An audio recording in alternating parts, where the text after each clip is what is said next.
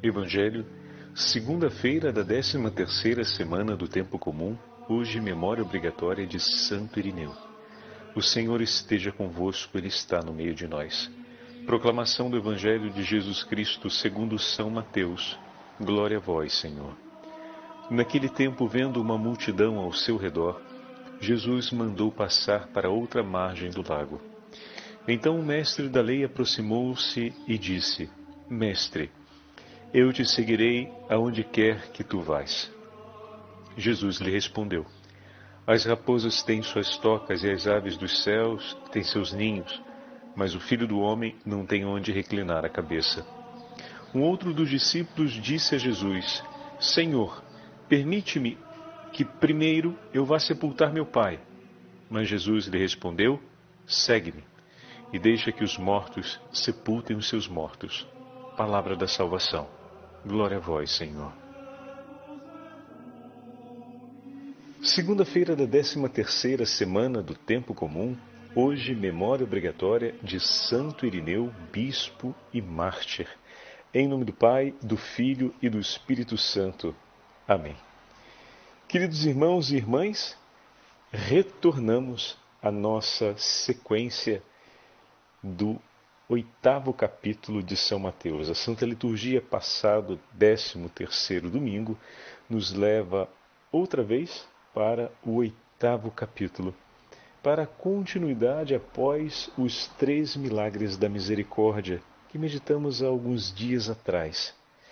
Mas vejam, meus irmãos, que maravilha esses dois acontecimentos. O primeiro, estarmos meditando o Evangelho de hoje após meditarmos o Evangelho do último domingo.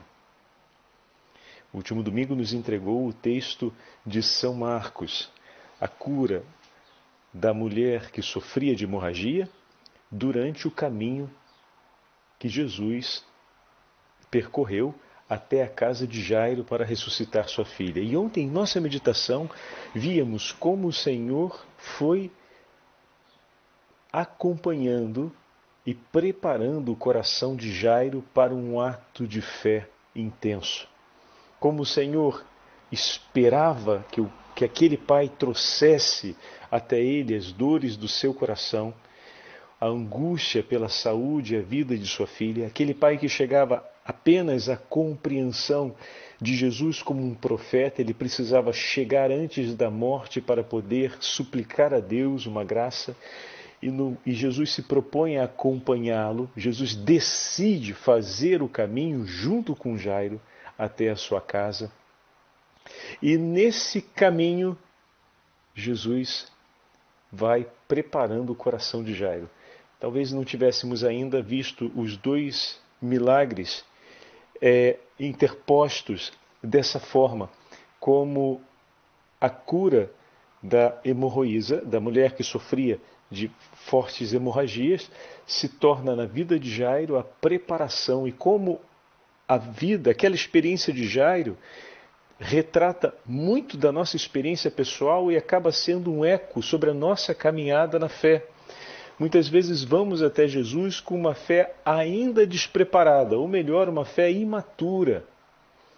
E chegamos até o Senhor levando a Ele as angústias do nosso coração, uma experiência concreta. Temos a necessidade de amar e permanecer amando, tocamos a nossa insuficiência e no amor que provamos sentimos o desejo de entregar a nossa vida pelo outro ao máximo que é possível. E nesse desejo de entregar a vida, de gerar vida, que só Deus pode gerar, manter e conduzir a vida do homem, como Santo Irineu escreve, hoje nós vamos ter oportunidade de ouvir, contemplar a Deus é fonte de vida para o homem. Jairo só tinha como entregar vida para sua filha, levando até ela o próprio Deus. Então ele vai buscar o profeta. Ainda não compreende que Jesus é o Filho de Deus, porque ele mais do que o próprio pai Jairo, poderia dar à sua filha aquilo que é de Deus, a vida que vem de Deus. Ele, mais do que Jairo, o pai, teria autoridade para suplicar e também autoridade para, em nome de Deus, oferecer o que lhe é próprio, a vida naquele momento em que a morte se aproxima e se impõe de maneira ameaçadora. Jairo partiu para buscar Jesus no meio de uma multidão que se aglomerava, veja, não é tarefa fácil. E Jesus se deixou encontrar por ele. Estava alcançável. E é como se ele esperasse Jairo chegar e fazer a proposta. Ontem, inclusive, brincávamos falando que Jesus poderia ter dito: peraí, não vamos, vamos para outro. Eu, eu tenho muita coisa para fazer, vamos resolver isso aqui agora, que eu não preciso ir lá para resolver isso. Não, o Senhor estava esperando Jairo, porque o Senhor queria caminhar com ele, fazer junto com Jairo aquele caminho. E ali falávamos do quanto o Senhor vem ao nosso encontro, nos espera e se propõe a caminhar conosco para fazer-nos crescer na fé. Olha que fantástico. E Santo Irineu, bispo e mártir que hoje celebramos, durante toda a sua vida defendeu a fé verdadeira. Foi um período muito marcado pelas heresias, por aqueles que tentavam ensinar uma fé diferente dos apóstolos. Santo Irineu teve o privilégio de ser discípulo de São Policarpo, que por sua vez foi discípulo de João Evangelista. Olha só. Aprendeu e recebeu o anúncio do Evangelho pelos lábios do próprio São João e daqueles que viveram em torno de São João e que conheceram Jesus pessoalmente. Irineu, em uma grande fidelidade, sempre defendeu a fé verdadeira, ensinando o quê? Como falávamos outro dia de São José Maria Escrivá, ensinando a seguir a verdade diante de tudo aquilo que se dizia, e inclusive ele, em uma de suas cartas, orienta um caro amigo na região da Ásia Menor, que também se torna posteriormente sacerdote, a ser fiel à memória de tudo aquilo que recebeu. Qual o discernimento diante da verdade? Busca aquilo que o Senhor te ensinou por meio dos apóstolos. O que você recebeu são Policarpo nos ensinou, e é tão bonito o texto que ele fala: se sem fechar os olhos, ainda podemos ver com clareza o lugar onde ele se sentava na praça para nos ensinar, a forma como ele falava, as expressões do seu rosto e também o quanto nosso coração se enchia de alegria. Fantástico isso, fazer memória do que Deus nos entrega. Mas isso só é possível se nós permitimos que o Senhor caminhe conosco, ou coloque os seus discípulos, aqueles que nos anunciam a fé, para caminhar conosco ao seu lado em seu nome, e façam estrada conosco. É fazer memória dessa estrada. A forma como se vive a fé verdadeira que Policarpo estava escrevendo para o seu companheiro, que nós estamos vendo no retrato da escolha de nosso Senhor na vida de Jairo. Não ia ser um ensinamento somente, olha, senta aqui, eu vou te falar um bocado de coisa, você entenda, faz favor, e depois você vai lá e resolve os problemas. Não, não. É preciso caminhar junto, fazer estrada junto. Jesus recebe Jairo e escolhe caminhar com ele para que ele cresça. E é essa a memória do caminho aonde nesse caminho se celebrou uma profissão de fé, nesse caminho foram vividas experiências que mudaram a mentalidade de Jairo, a metanoia, como nos ensina o grego, essa mudança de mentalidade. Ali ele fez uma experiência e conheceu a verdade, o ensinamento do Senhor, e isso tudo marcou a sua vida. E será fazendo memória dessa experiência e ouvindo depois o ensinamento dos apóstolos que ele e sua família vão perseverar na fé cristã e se tornam cristãos. Um não passa a ser cristão lendo bons livros. Por isso, me permitam, se eu faço toda essa repescagem do evangelho de ontem, é para poder olharmos já de cara o primeiro episódio do evangelho de hoje, da forma como Jesus diz ao escriba sobre a exigência da vida apostólica. Existe uma exigência no caminho do Senhor. As raposas têm a toca, os pássaros têm os seus ninhos, mas o Filho de Deus não tem onde reclinar a cabeça. Não tem uma resposta do escriba no texto que hoje ouvimos, narrado por São Mateus. Porém, o Senhor deixa muito claro que segui-lo significa tomar para si o seu destino, abraçar a sua sorte, viver junto com ele. É fazer o caminho, olha aí, juntos.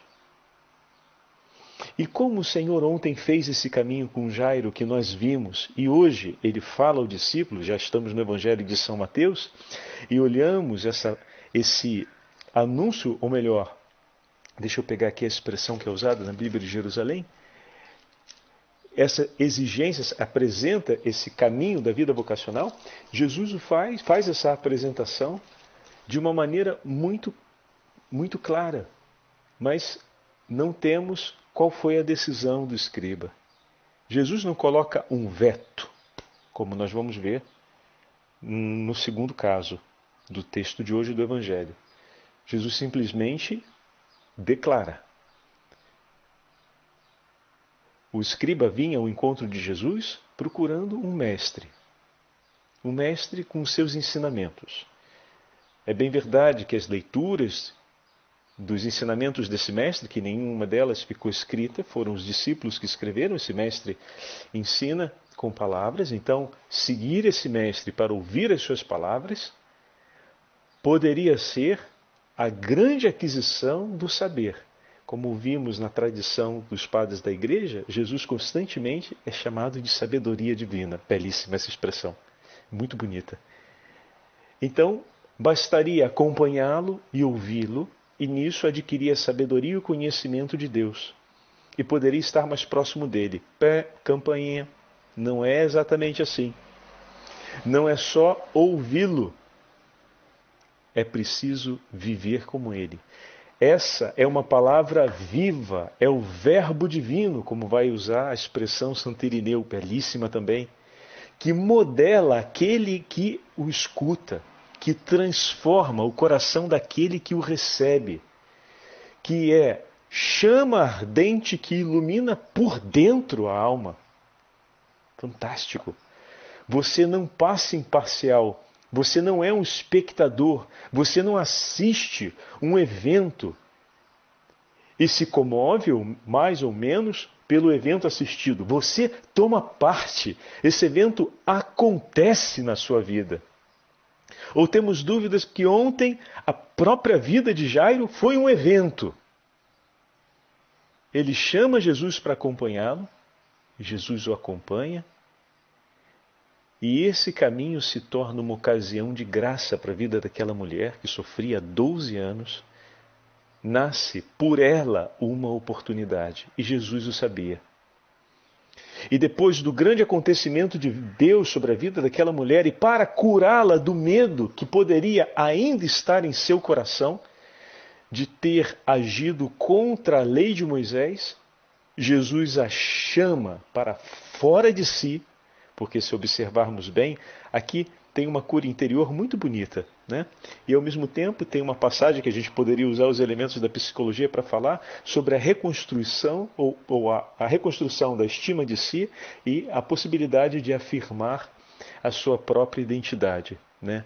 Não sou mais a vítima da, do abuso daqueles que se aproveitaram da minha doença, não sou mais aquela que está à margem, que não consegue afirmar algo sobre si mesmo porque não se sente parte da sociedade, eu agora sou aquela que me coloquei aos pés do Senhor, que busquei em Deus a misericórdia, que busquei em Deus a graça de me purificar e esse Senhor me purificou. Eu sou uma pessoa nova. Afirmar para além de tudo aquilo que a vida fez de você ter Cristo diante de ti que te faz outra vez estar de pé em sua dignidade e afirmar outra vez o seu valor diante dos olhos de Deus e receber dos olhos e das mãos de Deus um valor a ser reconhecido como pessoa em sociedade. Fantástico! Se descemos numa leitura como essa, é belíssimo o episódio, porque Jesus sabe, como falávamos ontem, sabe muito bem quem é ela. Como não sabe? ele olha em volta e ele dá o tempo Isso é tão delicado para que ela consiga falar, para que ela consiga colocar diante dele o que a fazia tremer por dentro. Porque o texto diz que ela estava tremendo, estava morrendo de medo. E ela se lança aos pés de Jesus, se lança aos pés daquele que a curou, se lança aos pés daquele que recebeu a sua impureza e a purificou, pois já havia sentido a cura, e diante dele declara a sua história. E o evangelista usa a expressão declara a verdade. A nossa história é uma verdade amada por Deus. E deve ser uma verdade purificada no amor misericordioso de Deus. Fabuloso. Fabuloso. É assim que a gente está vivendo a nossa história, tão marcada de tantos sofrimentos, contradições, incoerências, momentos de crise, dificuldade. Estamos vivendo a nossa história, tomando-a nas mãos como verdade, vivendo-a como história colocada aos pés do Senhor, história tocada pelas mãos do Senhor, história declarada diante dos olhos do Senhor, que nos chama a falar sobre essa história. E ela se colocando diante do Senhor diz, e a sua história é uma história belíssima e um testemunho de fé necessário para a vida de Jairo naquele momento.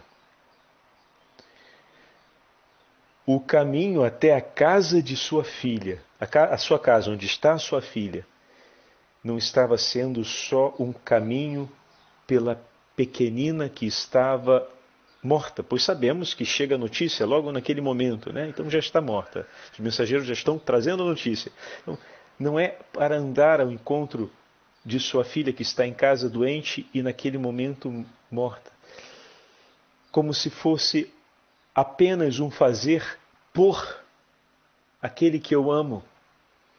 Jairo está descobrindo o amor que o Senhor tem por ele e o pai que o Senhor quer fazer com que Jairo se torne um pai forte na fé, um pai capaz de amar, mas capaz de declarar uma profissão de fé no nome do Senhor, um pai capaz de esperar no, no, no, nome do Senhor, esperar em Cristo com todo o seu coração e de uma forma madura e vigorosa na fé. Olha que maravilha! Assim o Senhor quer fazer comigo e contigo diariamente. Às vezes as situações difíceis e os tempos de crise se abatem sobre nós como ocasião de Deus para qualificar, apurar e fazer crescer na fé eu e você. Não tenha medo.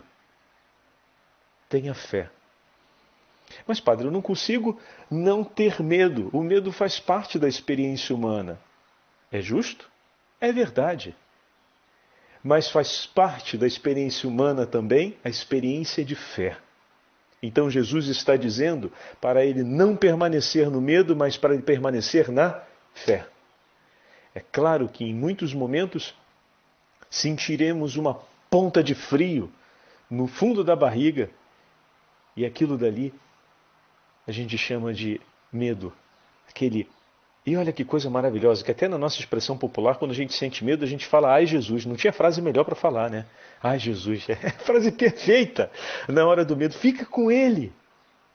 O medo deve ser a ocasião em que nós nos apegamos mais ao Senhor. No momento em que o medo tocou o coração de Jairo, Jesus vira-se para ele e diz: Não tenhas medo, tenha fé. O chama a permanecer na fé, porque Jesus está ali caminhando com ele. No momento em que faltar a toca, no momento em que faltar o ninho, no momento onde não houver onde reclinar a cabeça, tenha fé. Aqui os dois evangelhos se encontram. Seguir o Senhor significa deixar-se conduzir por Ele. Significa permitir que o Senhor nos leve a crescer na fé.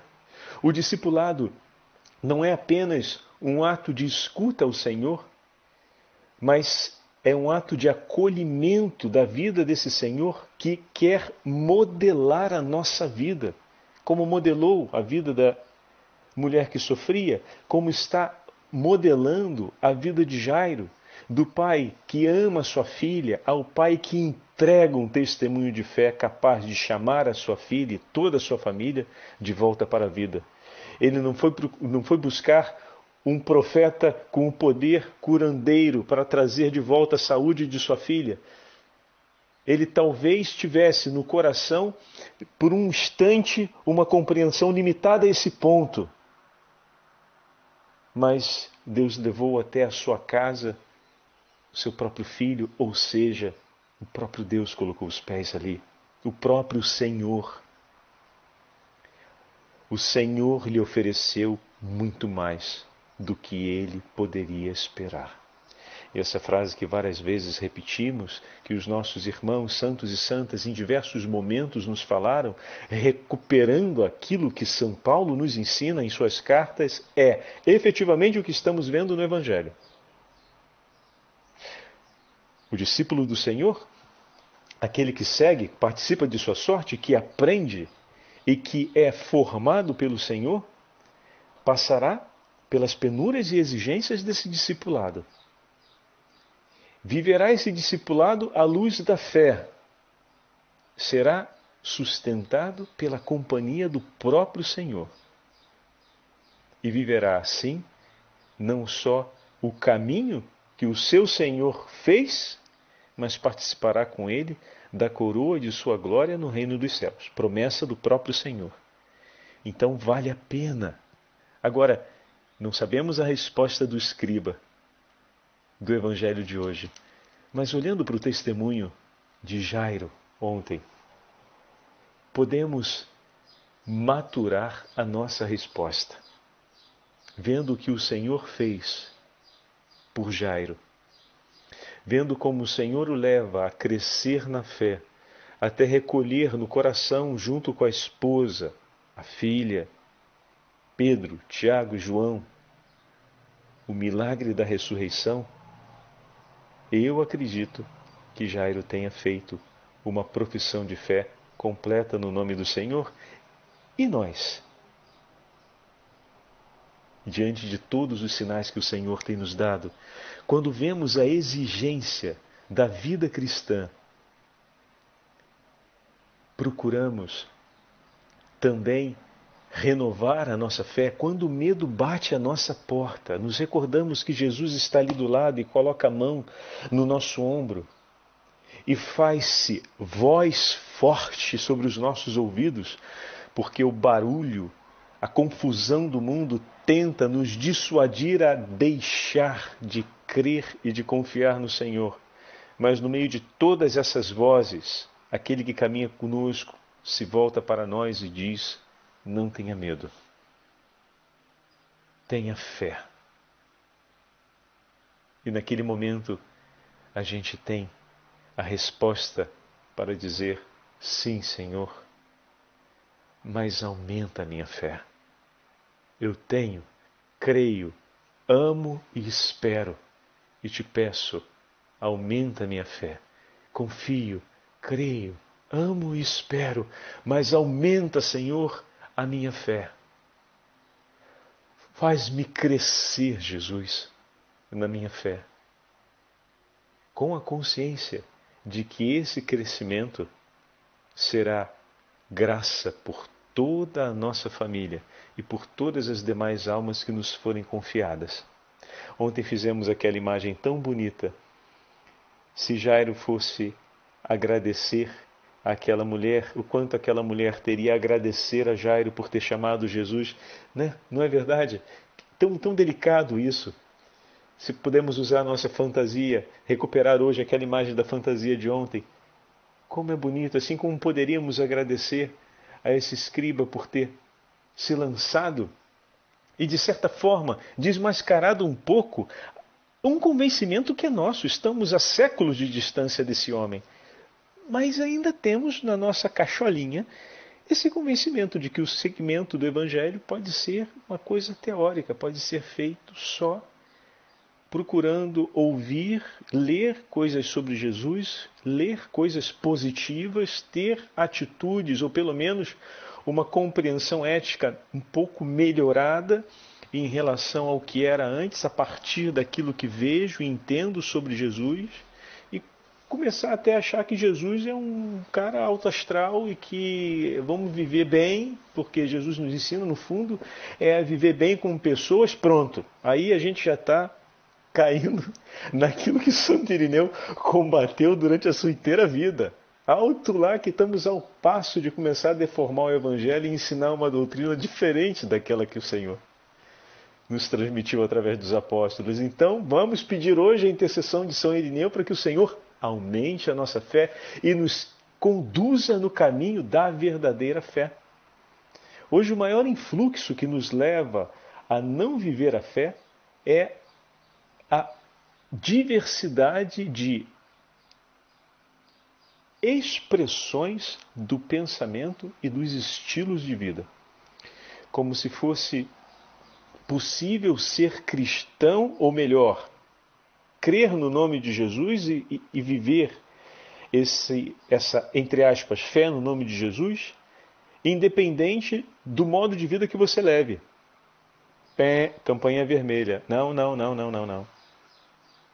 Professar o nome de cristão significa abraçar um estilo de vida específico que não coaduna e não encontra confluência com muitos dos estilos de vida que são apresentados nos nossos tempos, que não vai ao encontro dessa, dessa, dessa vitamina de opiniões onde tudo vale e todo mundo tem razão desde que a razão de um não incomode a razão do outro. Alto lá. O evangelho não é bem assim, não. Jesus, quando fala e quando precisa colocar a verdade, ele coloca a verdade e ponto. Por quê? Porque a verdade vai defendida. Onde está a verdade está Cristo. Uma opinião não pode ser maior do que essa. Do que essa qual? A opinião de Jesus? Não, não, a verdade. A verdade é revelada pelo Senhor. Não pode ser maior. Não tem nada maior do que aquilo que o Senhor nos revela e nos entrega. A segunda parte do Evangelho de hoje nos traz, meus irmãos, um pouco daquilo que Jairo viveu no seu primeiro momento e, e vem ao nosso encontro hoje nós que tivemos a chance, pelo anúncio dos apóstolos e por termos recebido a fé que recebemos da igreja, de estar a um passo à frente no conhecimento da verdade e da fé, em relação àqueles personagens do texto de ontem. O discípulo diz: Permita-me, Senhor, que primeiro eu vá enterrar meu pai. E Jesus diz: Segue-me, deixe que os mortos enterrem seus mortos. Ele usa uma frase tipicamente semítica para uma frase sapiencial para ilustrar o que é a prioridade pelo que vem do Senhor. Nada é mais importante do que buscar, viver e perseguir as coisas do céu o reino de Deus e sua justiça, como foi ensinado precedentemente no capítulo 6. Todas as nossas necessidades e preocupações devem ser entregues e confiadas ao Senhor, sem que venham a antepor a renúncia, a prioridade por aquilo que vem de Deus, o que nos leva até Ele. Então, todas as minhas necessidades e tudo aquilo que faz parte de minha vida eu coloco nas mãos do meu Senhor. Não significa um descaso com, com, com respeito aos mortos, nem uma falta contra o mandamento da lei de Deus de honrar pai e mãe. Mas o Senhor, com essa frase, estabelece aquilo que já foi dito antes: buscai primeiro o reino de Deus e sua justiça, e tudo mais o será acrescentado. O que significa dizer que, pela fé, eu vivo como falamos e rezamos no Pai Nosso, que as minhas necessidades pertencem ao Senhor. O Senhor conhece todas as coisas e nada é mais importante ao meu coração que seguir ao meu Senhor naquilo que Ele me pede. Me permitam um exemplo. Como mãe dolorosa nos sofrimentos de seu filho, Maria poderia encontrar inúmeras razões para intervir em favor da dramática sorte de seu filho. Mas ela não coloca nenhum de seus sentimentos ou nenhuma das necessidades nas dores de seus afetos à frente daquilo que Deus propõe. Os afetos sofriam duramente com intensas emoções a respeito daquilo que estava passando Jesus durante o Calvário, mas a Virgem Santíssima permanecia unida ao Senhor, o que significa que não era indiferente às dores e aos afetos de seu coração, mas que nenhum deles, por mais duros que fossem de suportar e de serem vividos, foram suficientes, suficientemente fortes para roubar a precedência da escuta e do silêncio, a acolhedora vontade de Deus. Então, em nenhum momento a Virgem Santíssima abandona a vontade do Senhor. O que significa dizer que ela acompanha seu filho em suas dores. E esse em a gente poderia dizer nas dores do filho e nas suas próprias dores, que são unidas por uma entrega, por uma escolha de entrega às dores de seu filho. Tudo aquilo que vivo na minha vida, vivo como entrega ao Senhor.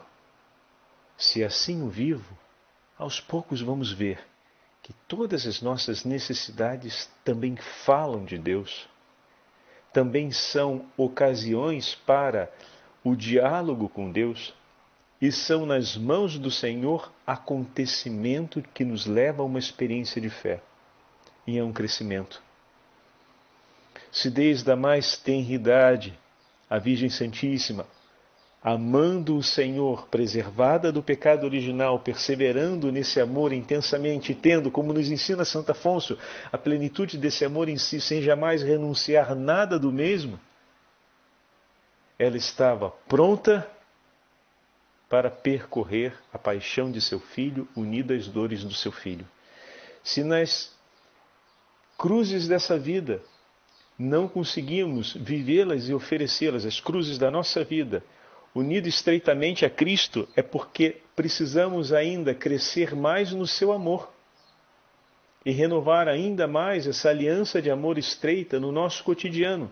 Aproveitemos os bons tempos de serenidade que o Senhor nos oferece seja na oração, seja no momento de bonança em família, para crescermos nesse amor, como temos feito ao longo desse itinerário das meditações, como fazemos a cada domingo quando nos reunimos para a Santa Missa. E dessa forma, com um coração intensamente unido ao Senhor, numa vivência de amor no nosso cotidiano, ou seja, concretamente, a gente vai também crescendo na fé e preparando-nos ou melhor, sendo preparados por Deus para quando as cruzes chegarem, vivermos unidas aos sofrimentos da paixão do Senhor. Não se improvisa, se aprende e se vive pouquinho a pouquinho, um dia de cada vez. Peçamos a intercessão de Santo Irineu para que nos acompanhe nessa jornada de fé. Já extrapolamos o nosso horário. É, o texto de Santo Irineu eu deixo com vocês, é o da liturgia das horas de hoje, reservado a ele, a sua memória, onde ele fala a respeito do esplendor de Deus na vida do homem. O Senhor esteja convosco, ele está no meio de nós, pela intercessão da Santa Mãe de Deus e de Santo Irineu, abençoe-vos o Deus Todo-Poderoso, Pai, Filho e Espírito Santo. Amém.